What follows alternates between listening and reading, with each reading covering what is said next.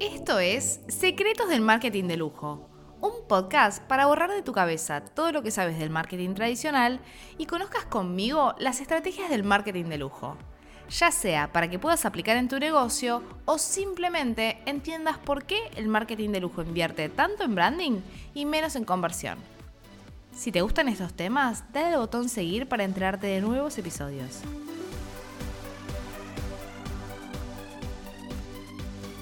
Hola, soy Vicky Chazal y bienvenidos a un nuevo episodio del podcast para saber más sobre el marketing de lujo.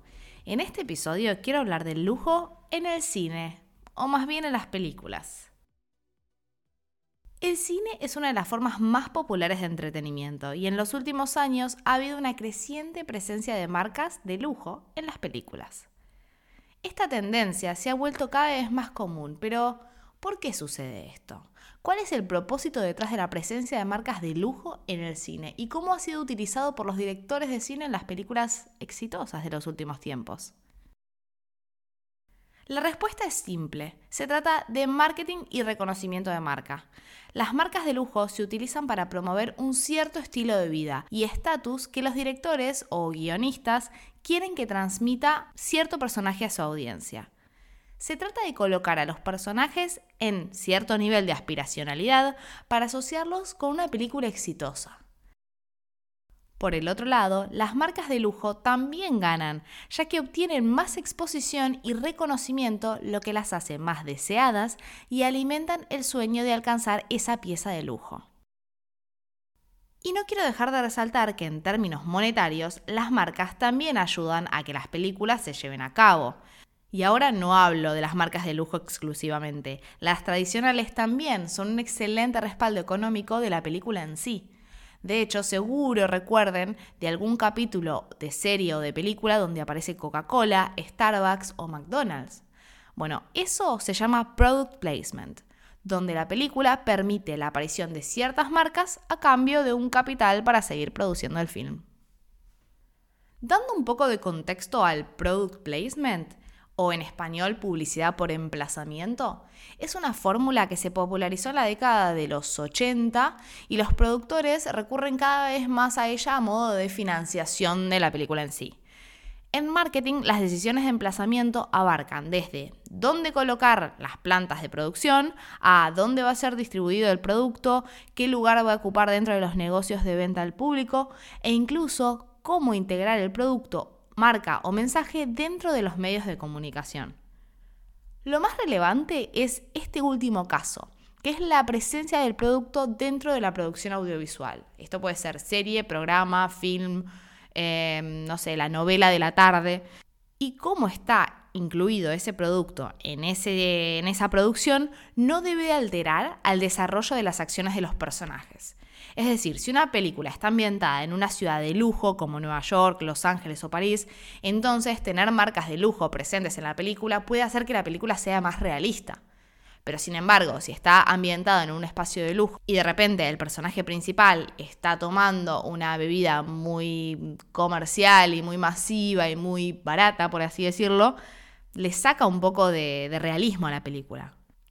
De esta manera los espectadores tienen que sentir que se está viviendo una representación precisa del mundo en el que se desarrolla la película, lo que puede hacer que la experiencia sea más inmersiva y satisfactoria, en lugar de sentir que están haciendo una publicidad. Y acá metiéndonos de lleno en el terreno del marketing, y acá menciono el marketing como el tradicional, no diferencio entre el tradicional y el lujo, hay dos tipos de emplazamiento dentro de una producción audiovisual. Hay dos tipos de este product placement que hablaba antes. El emplazamiento pasivo, donde el producto forma parte del decorado y no toma protagonismo en la acción, simplemente aparece de fondo dentro del plano. Y el emplazamiento activo, donde el producto se presenta como una parte de la acción de los personajes. Es decir, que el personaje o el personaje principal o el secundario o el antagonista, por así decirlo, manipulan el producto o se meten e, en él si es un coche o, o tiene algo más de interacción con el personaje. Y ahora después vamos a ver diferentes ejemplos y lo van a entender un poco más esto del emplazamiento pasivo y el emplazamiento activo. Las marcas de lujo llevan décadas haciendo sentir su presencia en el cine. Las películas más icónicas con marcas de lujo fueron Desayuno con Diamantes o Breakfast in Tiffany's y El Gran Gatsby, que han presentado marcas de lujo en sus historias y en los efectos visuales. Estas películas han ayudado a crear una impresión duradera de estas marcas de lujo en la mente de los espectadores y han ayudado a aumentar la visibilidad y la popularidad de esas marcas. Otro ejemplo de película con presencia de marcas de lujo es El Logo de Wall Street. La película está ambientada en un mundo de finanzas y como tal cuenta con gran cantidad de marcas top presentes en la película, desde relojes Rolex hasta trajes hechos a medida y eso me hace acordar un poco a la, a la serie Suits, donde también hay trajes a medida. Eh, pero bueno, volviendo al logo de Wall Street, la película presenta una amplia gama de productos de lujo. Sin embargo, la presencia de estas marcas no es intrusiva y agrega autenticidad a la película en lugar de parecer publicidad descarada. Es decir, que en algunos casos hay emplazamiento activo, pero en muchos también hay emplazamiento pasivo, es decir, que se ve de fondo en la película. En James Bond también hay mucho product placement. Los más llamativos son los que usa el personaje principal, esto es emplazamiento activo, como mencionábamos antes, conocido por, por ejemplo, su amor a los relojes de lujo, especialmente los modelos de Omega. La marca Omega ha sido un patrocinador oficial de la franquicia de James Bond durante muchísimos años. Lo ha llevado una gran cantidad de, veces y no puedo decir la cantidad de exposiciones de marca que tuvieron o el alcance que tuvieron con la cantidad de veces que apareció. Y otro ejemplo es el coche que conduce. Desde que el Aston Martin apareció por primera vez en una película de James Bond en 1964 con Goldfinger, se ha convertido en una de las marcas de coches más icónicas de la franquicia. La combinación de elegancia británica del Aston Martin con la tecnología y el espíritu aventurero de James Bond cautivó a los fans de cine durante décadas. En total se han presentado más de 10 modelos de Aston Martin en películas de James Bond, desde el DB5 clásico en Goldfinger hasta el más reciente DBS en No Time to Die. Cada uno de estos coches ha sido personalizado con todo tipo de gadgets y armas ocultas, lo que han permitido a James Bond escapar de situaciones peligrosas y enfrentarse a sus enemigos con mucho estilo. Otro lugar con mucha presencia de lujo fue la serie Sex and the City, conocida por su moda y estilo extravagante.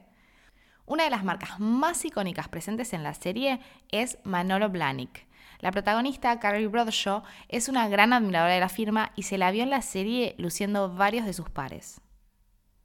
Otra marca de lujo destacada en la serie es Fendi, y el modelo más popular fue el bolso baguette, que tan pronto se presentó en la serie se convirtió en un elemento de moda muy popular en todo el mundo hasta convertirse en un bolso icónico de la firma. Además, la marca de joyería Tiffany fue una presencia constante en la serie, desde el collar de perlas que Mr. Big le regaló a Carrie en la primera temporada hasta los anillos de compromiso y otros accesorios. Las joyas Tiffany eran una parte súper importante en la trama. Y otras marcas de lujo presentes en Sex and the City fueron Prada, Chanel, Gucci, Christian Louboutin, Louis Vuitton.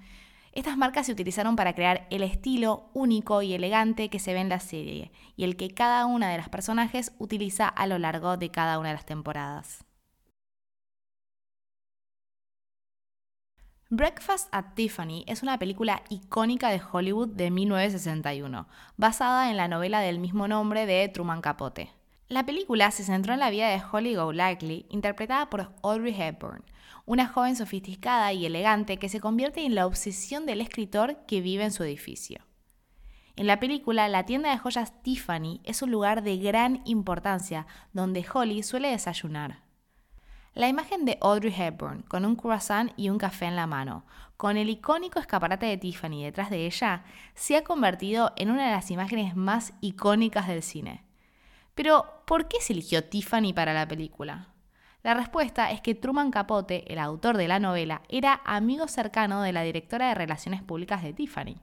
En ese momento solía ir a la tienda a comprar regalos para sus amigos famosos constantemente. Capote sugirió que se usara Tiffany en la película y la tienda acordó permitir que se filmara en su ubicación de la Quinta Avenida de New York. La tienda de Tiffany proporcionó las hermosas joyas que Audrey Hepburn lucía en la película, incluyendo el icónico collar de diamantes que lleva en la escena final de la película. El collar, que se llama oficialmente collar de diamantes y platino de la mariposa de Tiffany, se ha convertido en uno de los artículos de joyería más icónicos de la historia del cine. Y no solo hay lujo en el cine, también hay cine en el lujo y el uso de las estrellas icónicas de la pantalla grande para explotar más las marcas de las fragancias. Un ejemplo clásico de esto es la relación que hay entre la actriz Audrey y la marca de moda y perfumes Givenchy. En 1954, el diseñador de moda Hubert de Givenchy y Audrey Hepburn se conocieron en el set de Sabrina, la película en la que Hepburn interpretaba a la protagonista. Desde entonces, los dos se convirtieron en amigos cercanos y colaboradores creativos. Y Givenchy diseñó el vestuario para muchas de las películas de Hepburn, incluyendo Desayuno en Tiffany y Charada, Desayuno en Tiffany que mencionaba anteriormente. En 1957, Givenchy lanzó su primera fragancia femenina, L'Interdit. Hepburn fue la musa inspiradora detrás de esa fragancia y se dice que Givenchy creó la fragancia especialmente para ella. La fragancia fue un éxito inmediato y su éxito llevó a Givenchy a crear más fragancias que se convirtieron en icónicas. En 2013, Givenchy lanzó una nueva fragancia, Audrey Hepburn L'Interdit, y la fragancia fue creada en honor a la amistad entre ella y el diseñador. Y se dice que es una versión más moderna de la fragancia original.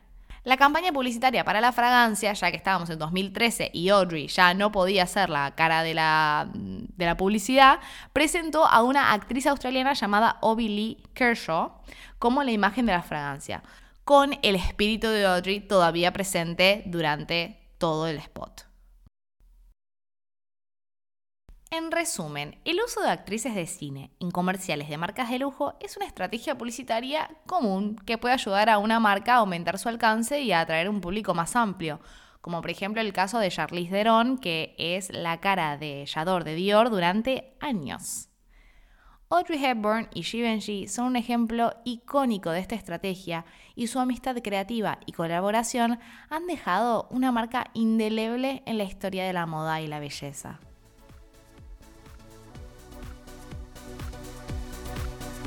Y hasta acá hemos llegado con el episodio número 25 de este podcast. Si te gustó, te invito a que actives la campanita para que te avise Spotify cuando sale uno nuevo. También podés rankear con las estrellitas de arriba de todo si te gustó o no. Ahora sí, te espero en el próximo programa para contarte muchos más secretos del marketing de lujo. Si querés que hable de algún tema en particular o querés dar tu opinión sobre los episodios, también podés escribirme un correo a victoriachazal.gmail.com. Beso.